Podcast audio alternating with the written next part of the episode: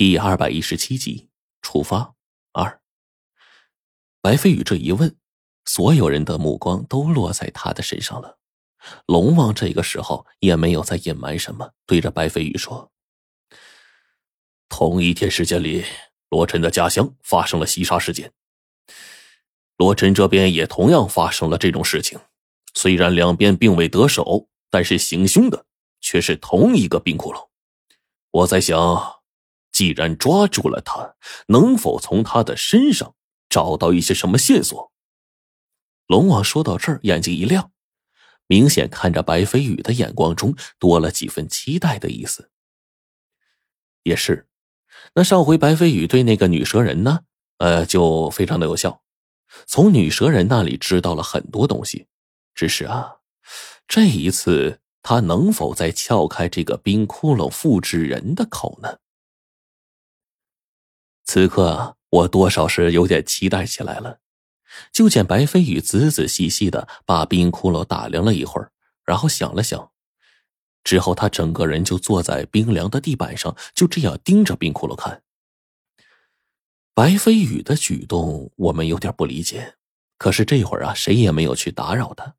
就见他坐在地上，似乎在想着什么东西，嘴里也在小声的念叨着我们根本听不懂的话，而且那声音非常的小。大概过去了十多分钟，白飞宇忽然噌的一下站起来了，他皱着眉，将复制人打量了几眼，然后啊，用手将冰窟窿的脑袋从头到尾的摸了一遍，然后找到冰窟窿脑袋上的一个点。白飞宇做了什么呢？接下来的事儿显得是那么的不可思议。白飞宇的手在冰窟窿脑袋上的某个位置啊，不停的摆弄着，不知道在弄些什么。他忽然转过来就问我：“罗晨，你有没有办法令一片阴气快速的凝结成冰？”我一想，快速的凝结成冰，还要用阴气。仔细的想了想，哎。似乎胡老道教过一种整人的道术，可以瞬间把阴气抽出来，然后种下冰符。我跟白飞鱼把这办法一说，白飞鱼眼睛一亮，对我说：“想办法弄点阴气过来，等下按照我说的办。”我二话不说，找邓九爷，将邓九爷关押妖鬼的这个坛口啊，随便的拿出来一个，快速抽了一点阴气，放到这个玻璃瓶里，用符咒封好之后呢。随即就把要用到的符咒、糯米、朱砂都给准备好。邓九爷见到我跟遭了瘟似的，在他房间里啊乱倒腾，就忍不住问：“我说你小子干啥呀？你是呀？”我没空跟他解释，赶紧往回跑。白飞宇指着冰窟窿脑袋上的一个位置，然后告诉我说：“把阴气想办法送到这个位置，等阴气入体之后，快速的让它凝结成冰。”我点了点头。龙王他们给我让开了一条路，我先念开坛符引，然后随即啊将朱砂掺上了香灰，挑选了一颗糯米念咒，在烛火上点燃，往这个朱砂碗中一掷，顿时火起。我以极快的手法将火在灌阴器上啊撩了几圈，然后顿时整个玻璃罐子中的阴气就翻滚，顷刻之间我就将盖子打开，阴气顿时是翻滚乱窜，恰好被我一张符咒。把朱砂火焰给引过来，围着冰窟窿的额头就绕了三圈，将阴气困在正中。此时的符咒已经烧的只剩下最后一丝了。我用那点残余还未用尽的符力，将盘旋在冰窟窿脑袋上的那团阴气快速的压下去。一道指令，送进了白飞鱼指定的冰窟窿脑袋的那个位置。做完这一切，我也不敢停歇呀！口念密咒，当即再对草人施法。那边冰窟窿整个人牙关打颤，面色冻得乌青。也不知道为什么，我感觉自己在施法令阴气结冰的时候，竟意外的感受到了一股子阻力。当即我更加的卖力，那毕竟龙王他们都在这儿呢，这法术失败，我脸上没面子呀。随着我越发的加大力度，额头上的汗珠子就乱冒啊！身边黄队、吴教授他们几个都有些担心起来。我也是觉得这事儿邪门咋搞个施个咒，咋就这么吃力呢？吃！我大叫了一声，迫不得已咬破了一点舌尖，一口血就喷在了结成的手印上，猛着对着冰窟窿一定。终于，这一刻，冰窟窿脑袋里面进去的阴气啊，就凝结成了一团阴冰。但是令我没有想到的是。这一次，冰窟窿脑袋上被送进去的凝结成阴冰的阴气啊，竟然很快自己又出来了。那团阴冰啊，犹如筷子一般长短，小手指一般粗细，竟然在冰窟窿的脑袋处顶破了一个洞。很快，里面一根寒气森森、直冒冷气的柱子呀，就露出了几厘米。白飞宇没有丝毫的犹豫，将冰窟窿脑袋里冒出来的那根柱子顺便就抽了出来，另一只手杵着他的眉心，朱砂笔呀一丢，整个冰窟窿就跟死尸一下，砰的一下到地上了。复制人呢，一下就没有了声息，只是因为白飞宇抽出了其脑中的一样东西，那东西啊被包裹在阴气凝结的冰晶当中，他就使劲往地上一摔。外面那层冰皮碎开，露出了里面一寸长的一根簪子。这根簪子呀，几近透明，细长无比，闪着荧光呢。在那其中，密密麻麻的刻着很多肉眼根本辨别不清楚的小字。原来啊，冰窟窿脑袋里就是因为插了这玩意儿，才会行动的。我顿时感觉不可思议啊！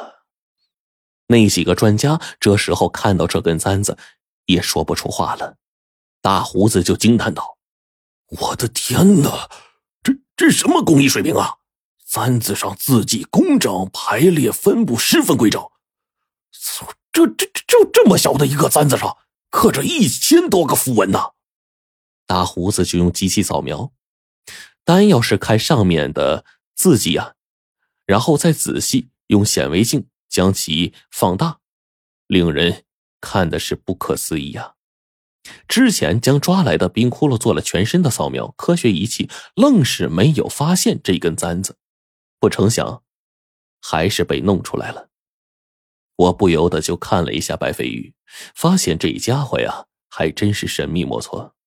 他令我施咒，就是想办法将这一根簪子给包裹住，用冰，因为冰窟窿啊。脑袋的体积增大，冰块呢，因为压迫被逼出来了。那么这根簪子也会伴随着一同被取出来。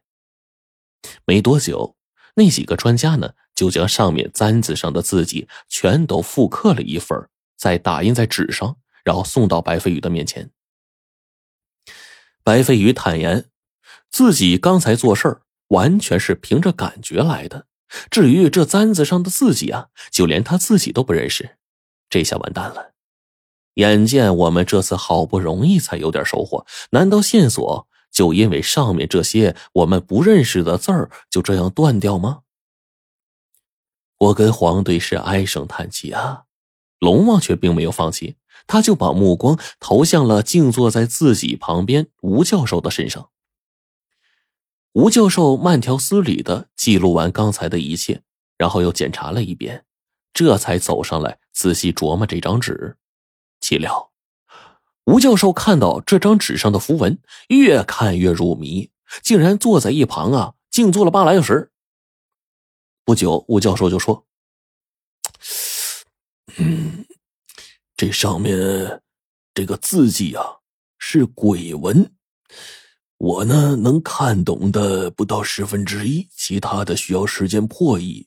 呃，给我点时间。”龙王就问道：“大概需要多久？”呃，我老师当初留下的东西里，呃，这个有关于这方面的破译对照的话呀，呃，可能最快需要两三天吧。啊，慢的话不好说啊。龙王点了点头。吴教授捧着一片鬼文，是如获至宝啊，便回去翻译去了。白飞宇呢，此刻又看了看这根簪子，然后最后说。在我的记忆里，这似乎就是控制复制人的东西，类似于指令。只要这东西放置在复制人的脑袋当中，复制人呢就好像是被激活的电脑，有了目标便会行动。龙王听了白飞宇的话，反问道：“按你的意思，是不是说，只要咱们造出一枚跟这个簪子差不多的东西，再放入到复制人身体，也能激活它，令其行动？”白飞宇点了点头：“理论上是这样的。我记得，呃，我我记得，我记得。”白飞宇的头忽然开始疼了，他想了好半天，疼的整个额头上都是汗水。只是片刻之间，白飞宇竟然疼得浑身抽搐，但他似乎真的想起了什么，一字一顿的对着龙王说：“我好像想想起来了，可可以操控复制人的办法。”白飞宇说完这句话，便疼的晕过去了。白程程赶紧去照顾白飞宇，让黄队背上他老爸回家休息。我想了想。在那个簪子上施了个咒，然后呢，加持在了罗盘上。本来呀，我是抱着试一试的态度的，竟不成想这一试，竟然有了反应。罗盘飞快的指着一个位置，高速的旋转着。这枚簪子的来源地，竟然被我测出来了。只要是沿着罗盘追踪，就能找到当初制作这个簪子的地方。如果行动顺利的话。找到这个簪子原本被制造出来的地方，肯定就能找到更多关于复制人的线索。我就把刚才的试验呢跟龙王一说，龙王也立刻就重视起来了。在这天之后，白飞宇呢一直寻找各种药材。吴教授于三天后大致把这上面的文字啊破译出来多半了，大概在半个月之后吧。吴教授竟然破译出了那些鬼文当中的十之七八。如果这次复制人是被派出来报复我的，那么破译出来的原文大概便是：从藏龙大山基地派出编号二十五、二十六报复我们罗家，并在保存实力的情况下，尽量多的杀死人类社会的精英。至于为什么报复我，那自然很容易解释啊。我在黑白世界带出了那份名单，龙王根据名单产出了全国两百多个剜心的小作坊，就导致徐子阳、徐子良兄弟两个人计划受阻，因而报复。等搞清楚了上面的译文，白飞宇竟然找到了一种极其接近的簪子的玉质，他当即写了一段话，这大概意思呢，就是让冰窟窿。带着我们回到藏龙大山基地，执行特殊的命令，并且把这段话呀交给了吴教授，叫他翻译成鬼文。同时呢，白飞宇跟吴教授在试验了仅仅三次之后，就掌握了这种技术，用微型机器人将吴教授翻译的鬼文刻在白飞宇制作出来的簪子替代品上，然后打入复制人的身上。